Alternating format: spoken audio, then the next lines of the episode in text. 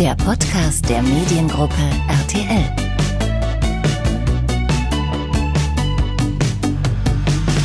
Wer ist Angela Merkel wirklich? Was hat sie all die Jahre angetrieben? Was bewegt sie, auch privat? Diesen Fragen stellt sich ein RTL-Themenabend über Kanzlerin Merkel am 15. Juli. Über den wollen wir heute im Mediengruppe RTL Podcast konkreter sprechen, gerne auch mit einem besonderen Blick auf Merkels Beziehung zu den Medien. Unser News-Anchorman Peter Klöppel hat die Kanzlerin in 16 Jahren Amtszeit regelmäßig persönlich erlebt, zum Beispiel bei Sommerinterviews und natürlich auch im Rahmen der großen TV-Duelle vor den Wahlen. Und am Donnerstagabend moderiert er den großen Themenabend bei RTL. Lieber Peter, da wir uns zur US-Wahl ja bereits hier getroffen haben, willkommen zurück. Ja, schön wieder hier zu sein. Dankeschön. Ähm, ganz grundsätzlich vorweg, vier Stunden Themenabend unter dem Titel Angela Merkel, ihr Weg, ihre Geheimnisse und ihre Zukunft moderiert von Inka Bause und dir. Was dürfen wir als Zuschauerinnen und Zuschauer da erwarten? Wir haben äh, einige lange Filme, also 20 bis 30 Minuten lange Filme, die wir ein wenig unter so Oberthemen gestellt haben, äh, in denen wir versuchen, Angela Merkel ein wenig zu ergründen. Äh, wir kennen sie ja alle in ihrer Funktion als Kanzlerin ähm, wer politisch interessiert war oder ist, hat sie in den 90er Jahren natürlich auch deutlich wahrgenommen in ihrem ersten Ministerposten als Frauen- und Jugendministerin und dann als Umweltministerin, später dann als Generalsekretärin der CDU. Aber so richtig ins Bewusstsein der Menschen gerückt ist sie ja dann erst 2005, als sie Kanzlerin wurde. Und da haben wir schon eine Angela Merkel erlebt oder seitdem erleben wir auch eine Angela Merkel, die äh, anders ist äh, als das, was sie so zu Beginn ihrer politischen Karriere gezeigt hat. Äh, und die natürlich gleichzeitig auch nie so richtig aus ihrer menschlichen Haut raus kann und raus will. Jeder Mensch wird ja durch seine äh, Kindheit und Jugend stark geprägt und auch so die ersten Jahre, in denen man studiert und dann äh, den ersten Job hat. Und das merkt man Angela Merkel bis zum heutigen Tag an, aber die wenigsten wissen, was ist eigentlich in dieser Zeit passiert. Und deswegen beginnen wir ganz früh in ihrem Leben, nämlich äh, mit ihrer Kindheit äh, in Templin, wie sie da aufgewachsen ist, äh, wie sie in der Schule war, was sie da alles mit Freunden unternommen hat, äh, wie sie dann zum Studium nach Leipzig gegangen ist und ähm, wie dann ihre ersten Schritte in der Politik aussahen. Denn das, wie gesagt, prägt einen Menschen. Und auch wenn wir von Angela Merkel ja immer so eine sehr zurückhaltende Seite erleben, zeigen wir auch, dass sie ja eine auch durchaus lustige äh, und auch anekdotenhafte, äh, sagen wir mal, Erzählform finden kann, wenn sie mit einem zusammensitzt und wenn es jetzt nicht gerade nur um Politik geht. Sie kann da schon sehr gut trennen zwischen dem, was sie politisch versucht zu erreichen und auch dem, was sie in ihrem persönlichen Leben so ist. Du hast sie ja nur noch als, ähm, also als Kanzlerin und davor ja von Anfang an auch journalistisch begleitet da waren Großevents dabei, da waren diese Townhall-Meetings dabei, Sommerinterviews, aber eben auch so diese informellen Besuche bei den, bei den RTL News, diese sogenannten Hintergrundgespräche. Kannst du dich noch erinnern, wann du sie das erste Mal bei sowas getroffen hast? Oh, ich glaube, zum ersten Mal persönlich getroffen habe ich sie Ende der 90er, Anfang 2000, sowas in der Größenordnung. Ähm, interviewt habe ich sie, glaube ich, durchaus auch schon mal vorher, als sie Umweltministerin war aber äh, sagen wir mal in Hintergrundgesprächen erlebt, äh, mit ihr auf Reisen gewesen oder sie auch mal in ganz anderen Settings erlebt als das, was wir so als Journalisten sonst machen. Das ging tatsächlich dann erst los, als sie Bundeskanzlerin wurde, also 2005. Und auch da muss ich sagen, äh, war ich und waren auch viele andere, mit denen wir das gemeinsam erlebt haben, immer wieder überrascht, dass aus dieser manchmal ja doch sehr spröde wirkenden, zurückhaltenden, Angela Merkel eine sehr, äh, sagen wir mal, äh, lustige, interessiert äh, und auch, äh, sagen wir mal, präzise argumentierende äh, Person wurde, der man auch anmerkte, dass sie aus der Wissenschaft kommt, dass es ihr schon darum geht, Details zu kennen, zu verstehen und auch nach Details zu fragen. Denn sie sagt auch immer wieder von sich, ich will erstmal ein Thema durchdringen, bevor ich eine Entscheidung treffe. Und ihre Entscheidungen sind ja von großer Tragweite. Insofern kann man das dann auch gut verstehen, dass sie sagt, also bitte, ich brauche erstmal alle Fakten, bevor ich jetzt sage, so oder so könnte man oder sollte man das machen. Sie galt ja auch durchaus ähm, in diesen Runden, hast du auch schon gesagt, als sehr humorvoll, als auch deutlich lockerer als so dieses Spröde, was man so im Fernsehen vielleicht mal von ihr ähm, erlebt. Ähm, ich finde, das, das erlebt man von ihr auch in der Öffentlichkeit in den letzten Jahren häufiger. Das geht sicherlich damit einher, dass es die letzte Amtszeit ist, dass sie das irgendwann mittendrin auch angekündigt hat. So jetzt zum Beispiel, wenn sie dann im, bei, diesen, bei diesen neuartigen Regierungsbefragungen auch mal so, ein, so einen Zwischenruf von der Oppositionspartei dann einfach mal humorvoll kontert und im Prinzip in so einem Nebensatz abwatscht, möchte man das irgendwie äh, fast sagen. Hast du sie in der Form denn auch schon erlebt, beziehungsweise würdest du diese Lockerheit auch darauf zurückführen, dass sie jetzt sagt, irgendwie, ich muss ja nicht mehr wiedergewählt werden, ich kann jetzt mehr sein, wie ich vielleicht wirklich bin? Ja, ich, vielleicht ist es ein bisschen mehr geworden, aber äh, es gab ja auch schon, weiß ich nicht, vor sechs, sieben, acht Jahren äh, Gespräche in Berlin beispielsweise bei, beim Brigitte Talk oder, oder ähnlichem, wo sie dann durchaus mal auch gerne über ihre Kochkünste gesprochen hat äh, oder über das Verhältnis zu ihrem Mann oder, oder wie sie so lebt, wenn sie jetzt nicht gerade im Kanzleramt ist. Also da geht sie schon und ist sie schon immer ein bisschen aus sich rausgegangen.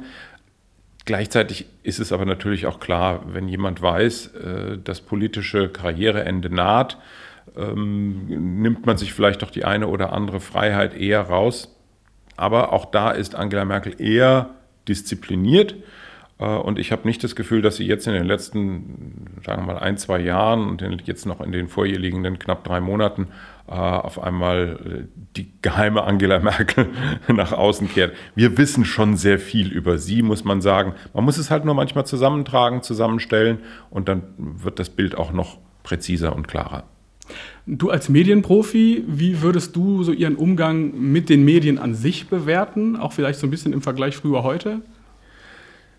Ja, sie hat ja angefangen äh, als Pressesprecherin beim demokratischen Aufbruch äh, und dann auch als Pressesprecherin für den äh, ersten äh, Ministerpräsidenten, freigewählten Ministerpräsidenten Lothar de Maizière der DDR. Äh, und da merkte man schon, dass sie durchaus an Presse Interesse hat aber dass sie Presse auch manchmal als lästig empfindet, äh, dass sie versucht, den Kameras irgendwie das Bild äh, wegzudrücken.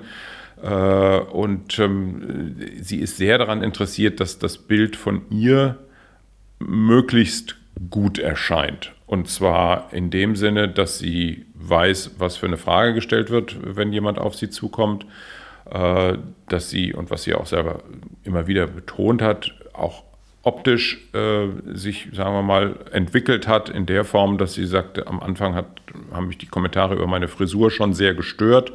Daraufhin hat sie sich dann gerade so ab Ende der 90er Jahre, früh 2000er Jahre ja auch intensiver mit dem Thema Frisur und auch Klamotten beschäftigt. Äh, sie sagt ja selber, ähm, also ich will ja den Gesprächspartner äh, auch nicht komisch aussehen lassen, nur weil ich vielleicht nicht ganz optimal angezogen bin.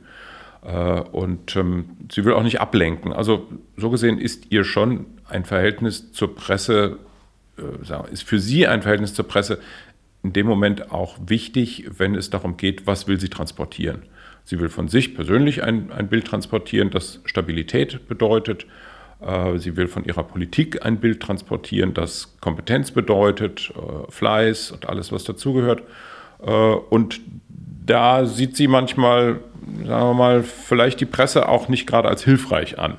Aber sie weiß auch, ohne Presse geht es nicht. Sie weiß auch, dass sie jeden Tag in, weiß ich nicht, Dutzenden Publikationen erscheint, äh, dass ihr Bild überall erscheint. Damit hat sie sich abgefunden.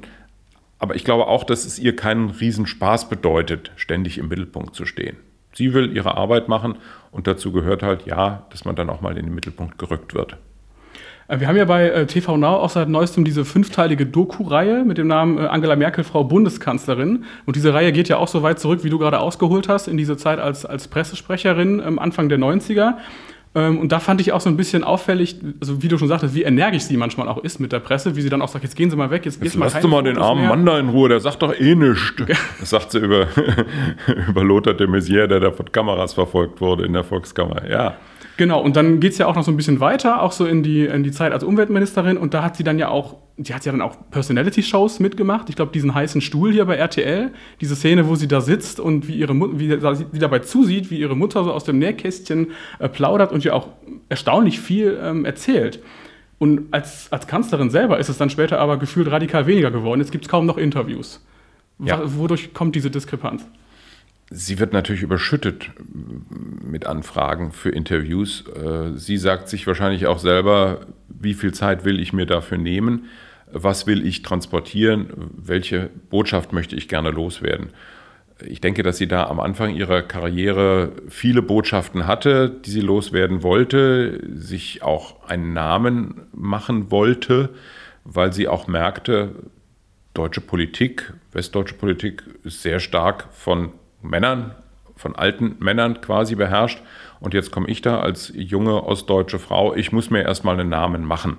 Und da ist sie dann halt auch in Talkshows reingegangen, von denen ich heute weiß, das würde sie so nicht machen. Aber äh, man muss auch sagen, im Wahlkampf beispielsweise macht sie ja doch sehr viel mit. Also sie hat ja auch für uns viele Sendungen gemacht, wie an einem Tisch mit oder Townhall-Meetings, natürlich auch die Duelle. Äh, da erkennt sie dann auch die Notwendigkeit und ansonsten sagt sie auch, und das muss man ja auch akzeptieren, ich habe so viele andere Sachen zu tun, ich muss nicht ständig Interviews geben. Wo du gerade nochmal darauf angesprochen hattest, ähm, mit, mit der Kleidung, weil das verstehe ich auch nicht so richtig ganz.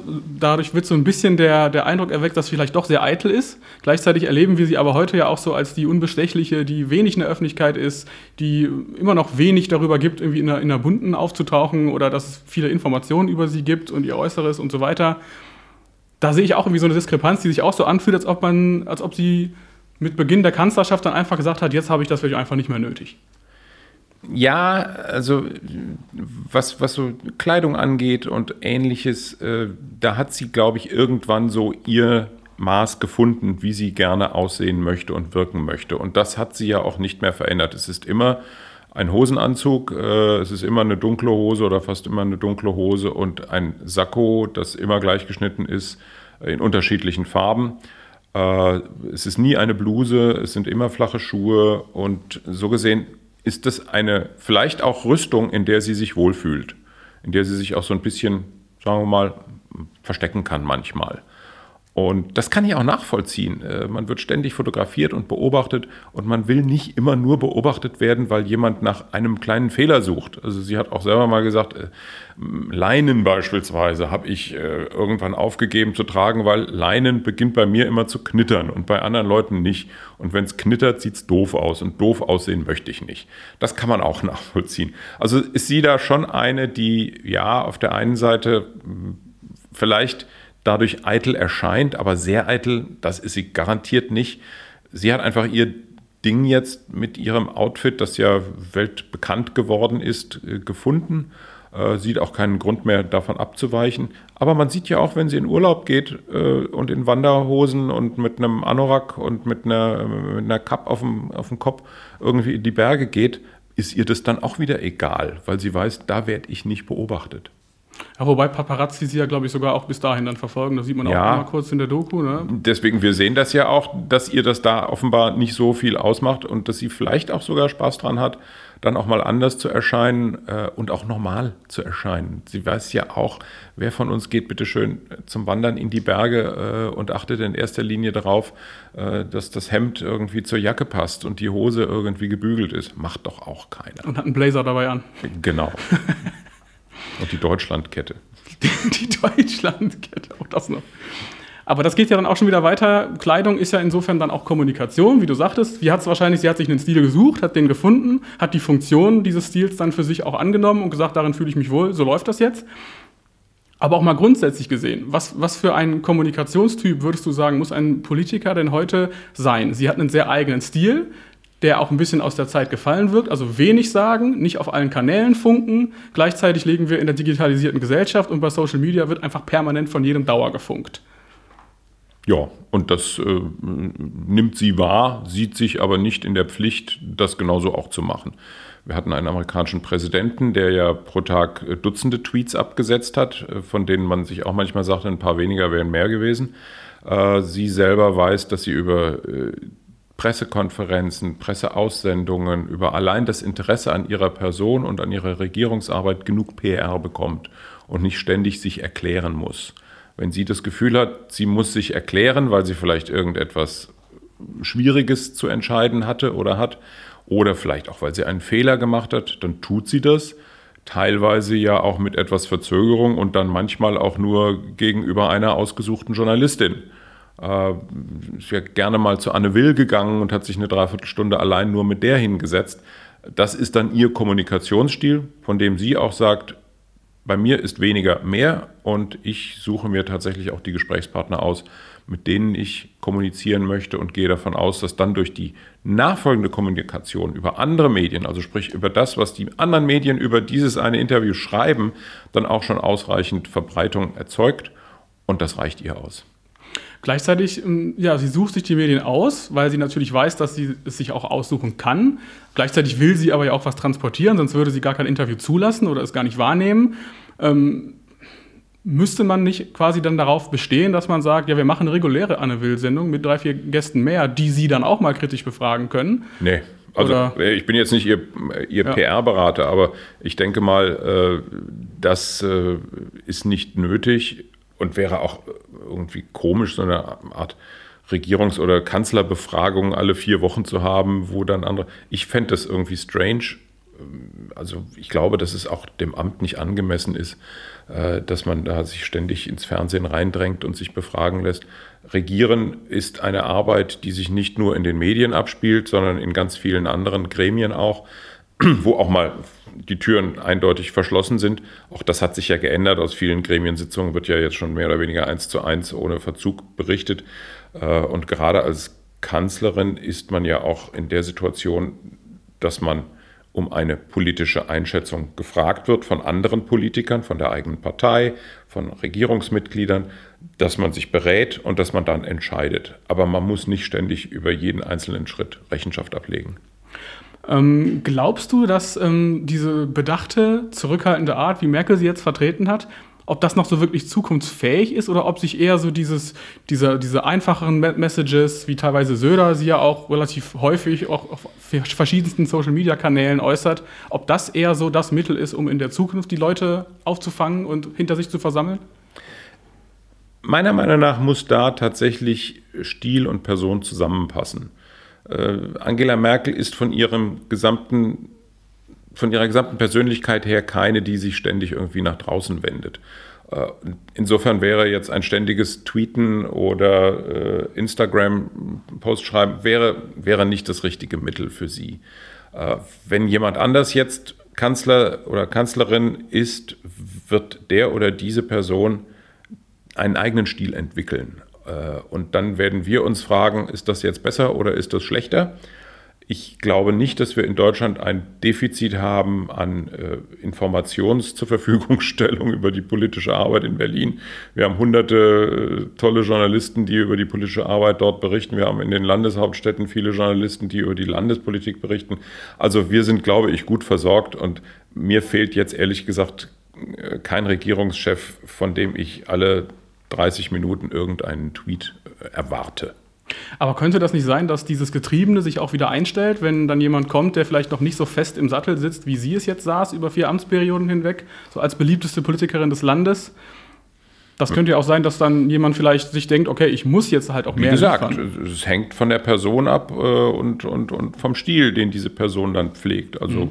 ich will jetzt nicht sagen, dass wenn äh, Armin Laschet Kanzler würde, äh, dass der erfolgreicher wird, weil er mehr tweetet.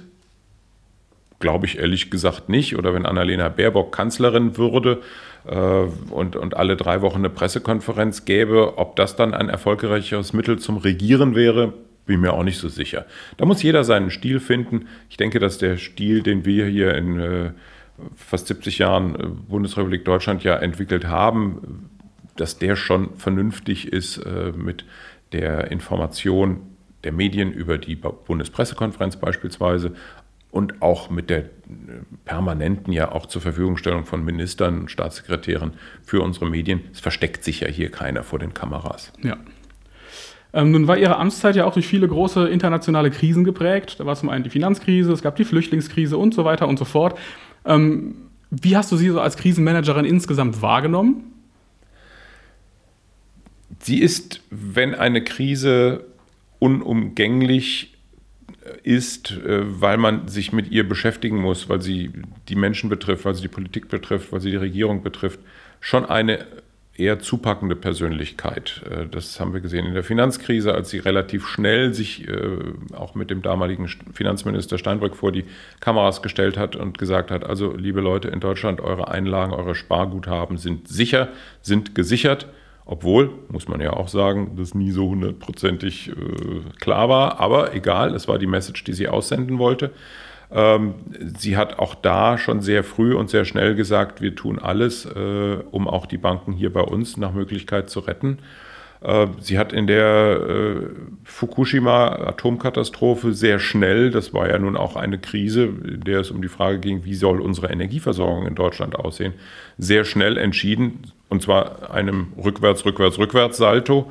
Äh, Ausstieg aus dem Ausstieg, aus dem Einstieg, aus dem Ausstieg in die Atomenergie. Äh, das ging sehr zügig.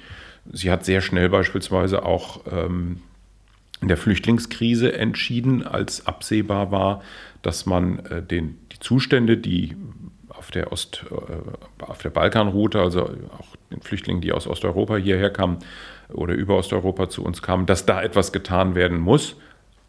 Auch da war sie deutlich schneller als so manche andere. Ähm, aber es gibt auch andere Situationen, wo ich sagen muss, da hätte ich mir gewünscht, dass sie manchmal etwas schneller entscheidet.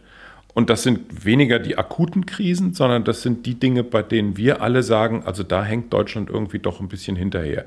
Ob das um Entbürokratisierung geht, ob das um Digitalisierung geht, ob das äh, um eine Reform äh, des, des äh, Finanzmarktes geht, ob es um äh, auch solche Dinge wie Bildungswesen geht da hätte ich mir mehr Aufbruchstimmung gewünscht, denn das sind latente Krisen, mit denen wir hier zu leben haben.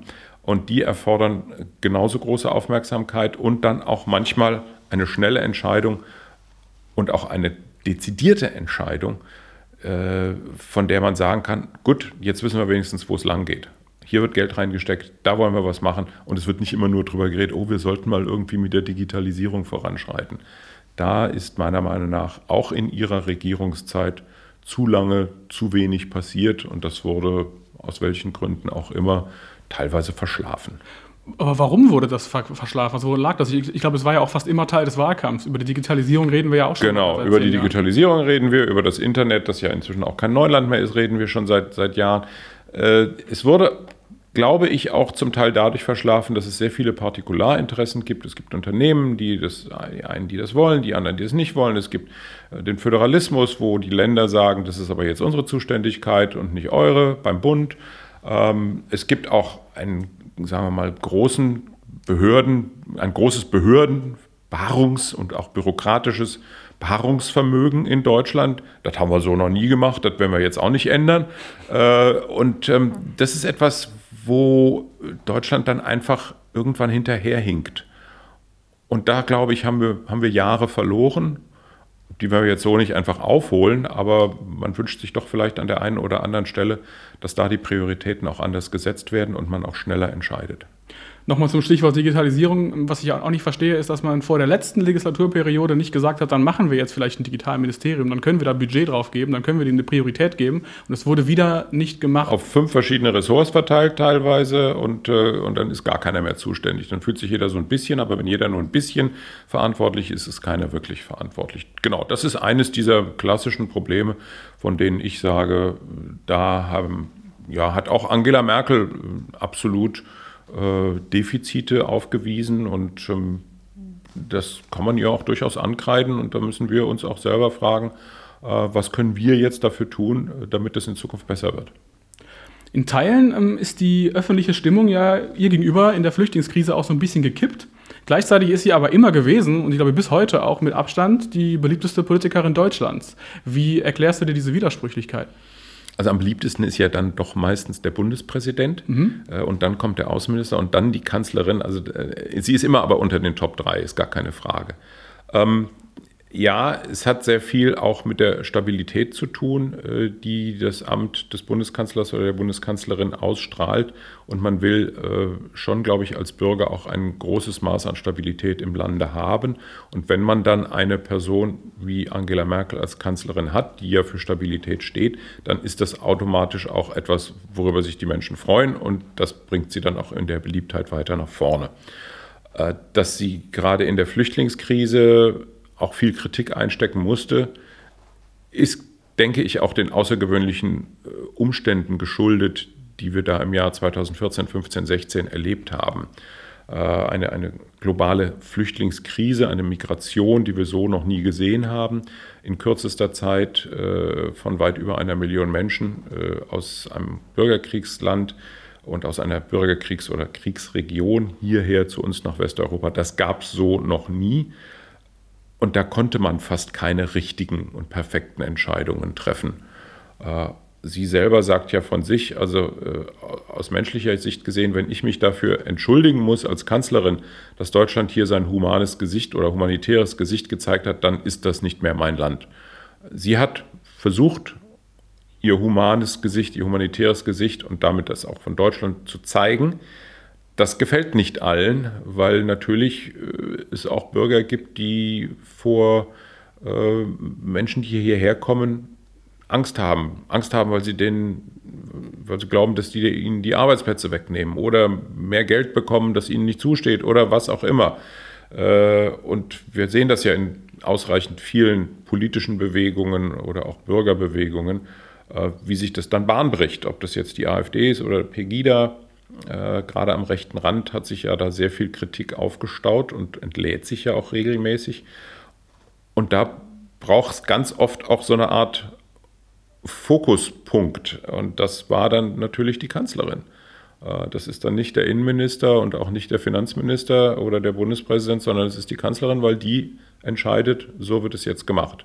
Und die Entscheidung beispielsweise, dass man äh, den Menschen die, die, die, den Zutritt nach Deutschland ermöglicht, dass man Teile des Schengen-Abkommens oder des Dublin-Abkommens, wo es ja um die Frage geht, wo werden Menschen registriert und wo können sie Asyl beantragen, aussetzt, ist auch eine Entscheidung, die sie mit getroffen hat und die ihr natürlich dann auch auf die Füße gefallen ist. Aber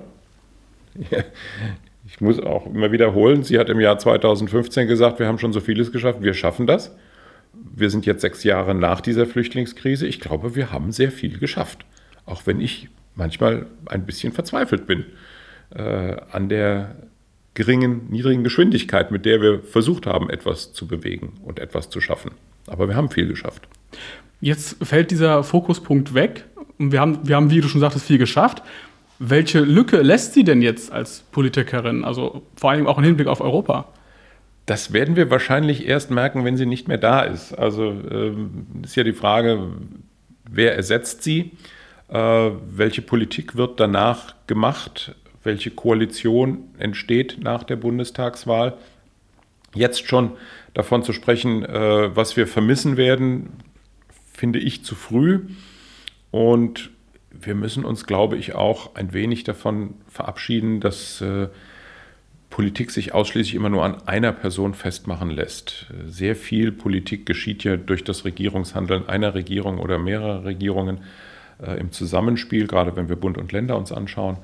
Und da bin ich selber auch gespannt, wie das ausgeht in den nächsten ja, zwölf Monaten. Also in drei Monaten wird gewählt oder in zweieinhalb Monaten. Äh, und dann, wenn wir irgendwann eine Regierung haben, und dann gucken wir mal, wo es lang geht. Hast du auch schon irgendwie eine vage Idee, was sie vielleicht hinterher machen könnte, so aus der Einschätzung, die du von ihr hast? Sie hat selber ja auch gesagt, und ich glaube ihr das, sie strebt kein offizielles politisches Amt mehr an. Hatte sie das mal gesagt? Das ja? hat sie gesagt, okay. ja. Äh, und alles, was dann vorher spekuliert wurde und auch danach manchmal noch in den Raum geworfen wurde mit UN-Generalsekretärin oder EU-Kommissionschefin oder Bundespräsidenten, was auch immer, das schließe ich aus. Aber ich bin sicher, dass sie auch nicht sich jetzt auf ihre Datsche zurückziehen wird und, und nur noch irgendwie im Garten rumprokelt. Äh, sie hat große Interessensfelder, ob das jetzt Kultur ist oder auch Wissenschaft. Und sie ist natürlich äh, seit 30 Jahren Profipolitikerin. Sie wurde die mächtigste Frau der Welt genannt. Äh, es gibt ja durchaus auch äh, Menschen, die sagen, könnte sich vorstellen, dass sie äh, an einer Uni als Gastprofessorin auch lehrt, dass sie vielleicht sogar einen Teil ihrer Zeit in einem anderen Land verbringt als hier in Deutschland und beispielsweise, weiß ich nicht, in Harvard, oder Stanford oder wo auch immer äh, vielleicht Vorlesungen gibt. Kann man nicht ausschließen. Ich denke, sie wird viel reisen, äh, wird wahrscheinlich auch viel ins Theater, in die, in die Oper gehen, ins Theater, ins Konzert. Das sind ja alles Dinge, die sie sehr interessiert. Äh, und sie wird, glaube ich, versuchen, die Welt auch neu für sich zu entdecken. Und zwar nicht durch die Augen als Kanzlerin und das Ganze drumherum, was halt so passiert, wenn man als Kanzlerin unterwegs ist, sondern als ganz normale Bürgerin, soweit sie das sein kann.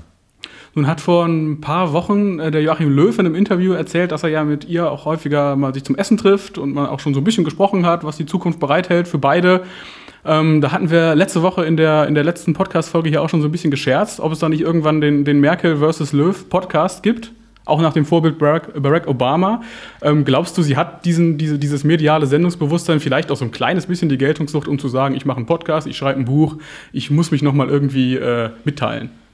Also ein Buch möchte ich nicht ausschließen, weil es garantiert auch lukrative Angebote gibt äh, oder geben wird. Ähm, Podcast glaube ich ehrlich gesagt nicht so recht dran. Ähm, ich denke, dass sie sich ihre Zeit schon sehr genau einteilen wird und anschauen wird, womit erreicht sie viele Menschen und womit hat sie auch viel Spaß. So ein Podcast, glaube ich nicht, dass sie damit großen Spaß verbindet. Äh, obwohl Podcast, also liebe Zuhörer, es ist natürlich eine großartige Angelegenheit. äh, wir könnten es nur empfehlen, genau. Aber ich fürchte, das wird sie nicht machen wollen. Ja, sie wird schon andere Mittel finden, ihre Botschaft rüberzubringen. Und gleichzeitig ist ihr mediales Sendungsbewusstsein ich glaube, jetzt auch weitgehend erschöpft nach 16 Jahren als Kanzlerin. Ich glaube, sie sagt sich auch manchmal, also ich muss jetzt nicht zu allem und jedem meinen Kommentar abgeben. Und sie muss wahrscheinlich auch nicht unbedingt, so schätze ich sie zumindest ein, jetzt noch irgendwelche alten Rechnungen begleichen, indem man dann mal nachträglich noch erzählt, wie es wirklich war. Nee, sie muss nichts mehr erklären. Das äh, hat sie ja, glaube ich, äh, durch Pressekonferenzen, durch Gespräche und ähnliches schon ausreichend oft gemacht. Klar, interessant wären so die ein oder anderen Hintergrundinformationen, aber sie ist auch keine, die es sehr schätzt, wenn man über sie aus Hintergrundgesprächen zitiert oder wenn man über sie, äh, sagen wir mal, Dinge erzählt, von denen sie denkt, nee, das habe ich dir jetzt zwar erzählt, aber das wollte ich nicht, dass es an die Öffentlichkeit kommt. Und möglicherweise geht sie dann genauso auch mit den Geschichten um, die sie selber erlebt hat, mit Regierungschefs, Staatschefs, äh, bei denen sie vielleicht sagt, oh, das war jetzt echt skurril. Äh, da sagt sie sich möglicherweise auch, ach nee, das behalte ich lieber für mich, das war wirklich nur unter uns. Kannst du abschließend zu diesem Themenkomplex irgendwie nochmal so zusammenfassend sagen, irgendwie so, wer sie jetzt wirklich ist und ob sie eine andere ist als die, die wir glauben zu kennen? Also Angela Merkel ist, glaube ich, eine Persönlichkeit, die äh, sich ja auch bewusst für die Politik entschieden hat, nachdem sie auch eine wissenschaftliche Karriere hätte einschlagen können, weil sie etwas bewegen wollte, politisch etwas bewegen wollte. Und das ist ihr Thema, ihr Lebensthema geworden seit 1990. Äh, das verfolgt sie mit genau dem gleichen wissenschaftlichen Drang, mit dem sie vielleicht vorher geforscht hat. Äh, und das lässt oft auch wenig Zeit für Privates und für Außergewöhnliches zu. Also so gesehen hat sie auch einen Teil ihres Privatlebens geopfert, um Politik zu machen. Sie hat selber von sich ja immer gesagt, äh, was ich nicht über mich hören möchte ist oder was nicht auf meinem Grabstein stehen sollte, ist, sie war faul. Also sie war alles andere als faul. Wir kennen ihre Arbeitstage, wir kennen ihre Arbeitszeit, wir kennen ihre Arbeitsmoral. Äh, und ähm, wir sehen auch, dass sie natürlich auch körperlich und gesundheitlich teilweise unter diesem Amt äh, gelitten hat äh, und auch ein wenig abgebaut hat an der einen oder anderen Stelle. Das merkt sie auch und deswegen wird es ihr wahrscheinlich auch Spaß machen, sich dann mal ein bisschen zurückzulehnen und zu sagen, okay, jetzt gönne ich mir mal ein bisschen Füße hochlegen, ein bisschen mehr Zeit beim Wandern in den Bergen, ein bisschen mehr Zeit im Garten beim Gemüse anbauen und ein bisschen mehr Zeit in der Küche beim Suppe kochen oder Abendessen machen mit meinem Mann und ein bisschen mehr Zeit, um ins Theater oder ins Konzert zu gehen. Also man könnte fast sagen, ein arbeitsamer Mensch, wie viele Millionen andere Menschen auch in Deutschland, aber in einer extrem herausgehobenen Position mit einer, ja, man könnte auch sagen, äh, außergewöhnlichen Art, politische Probleme in Deutschland anzugehen. Das ist doch ein schönes Schlussfazit. Bevor wir aber die Folge beenden, möchte ich natürlich noch mal kurz auf den Sonntagabend bei RTL aktuell zu sprechen kommen. Mhm. Stromausfall mitten in der Live-Sendung. Der Andreas Fontin und du, ihr habt euch dann praktisch mit, mit Handyleuchten irgendwie beholfen und habt einfach weiter moderiert. Also man hatte ja nicht den Eindruck, dass euch das irgendwie aus der Ruhe gebracht hat, aber wie fühlt sich das in dem Moment denn wirklich an? Ich meine, man weiß ja auch nicht, was los ist.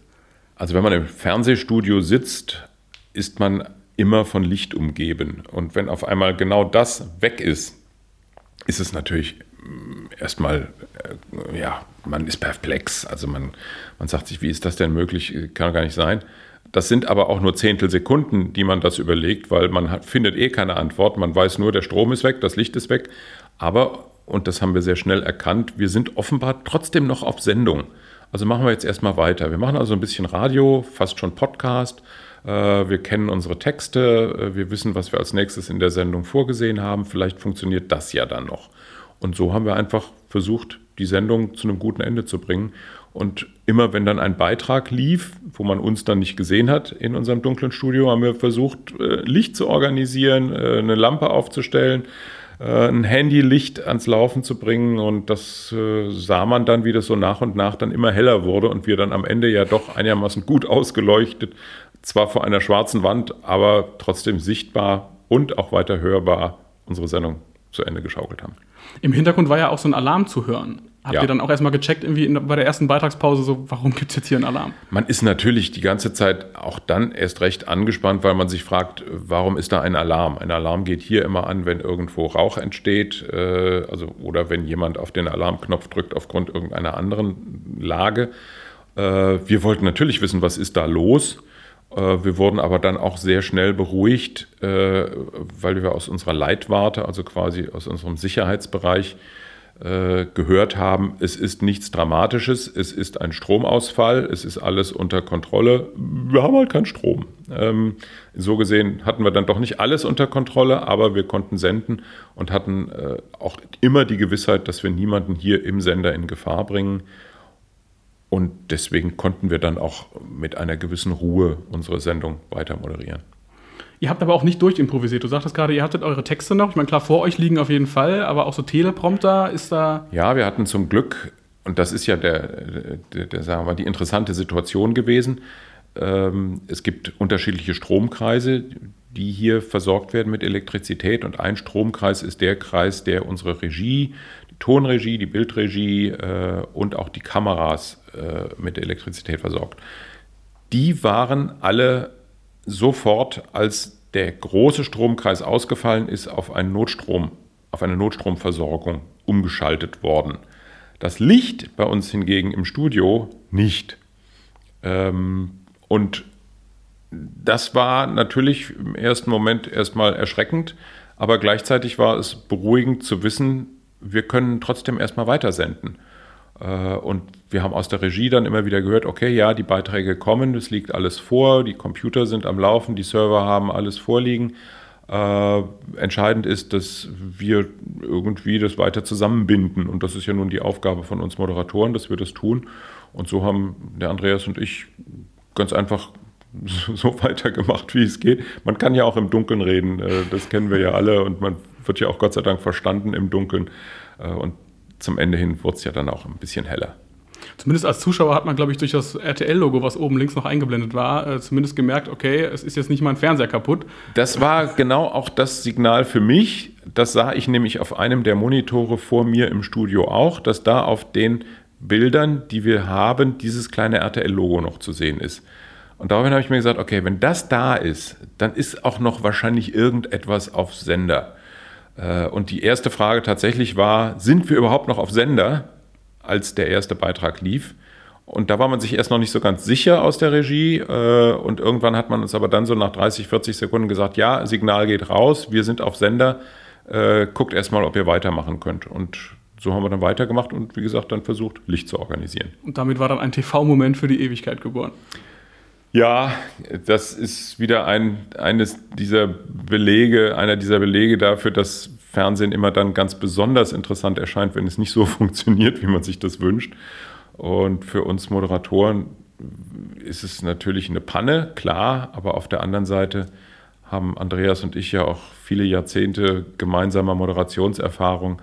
Wir wissen auch so ein bisschen, wie man mit solchen Momenten am besten umgeht. Und ich bin froh, dass ich genauso wie er die Ruhe bewahrt habe und dass wir das ordentlich zu Ende gekriegt haben. Lieber Peter, herzlichen Dank für deine Zeit. Gerne. Und äh, viel Erfolg für den großen Angela Merkel Themenabend. Nochmal zur Erinnerung, äh, am 15. Juli ab 20.15 Uhr bei RTL. Das war jetzt erstmal der Mediengruppe RTL Podcast. Ich bin Thomas Steuer aus der RTL Kommunikation und euch vielen Dank fürs Zuhören. Ciao. Das war der Podcast der Mediengruppe RTL.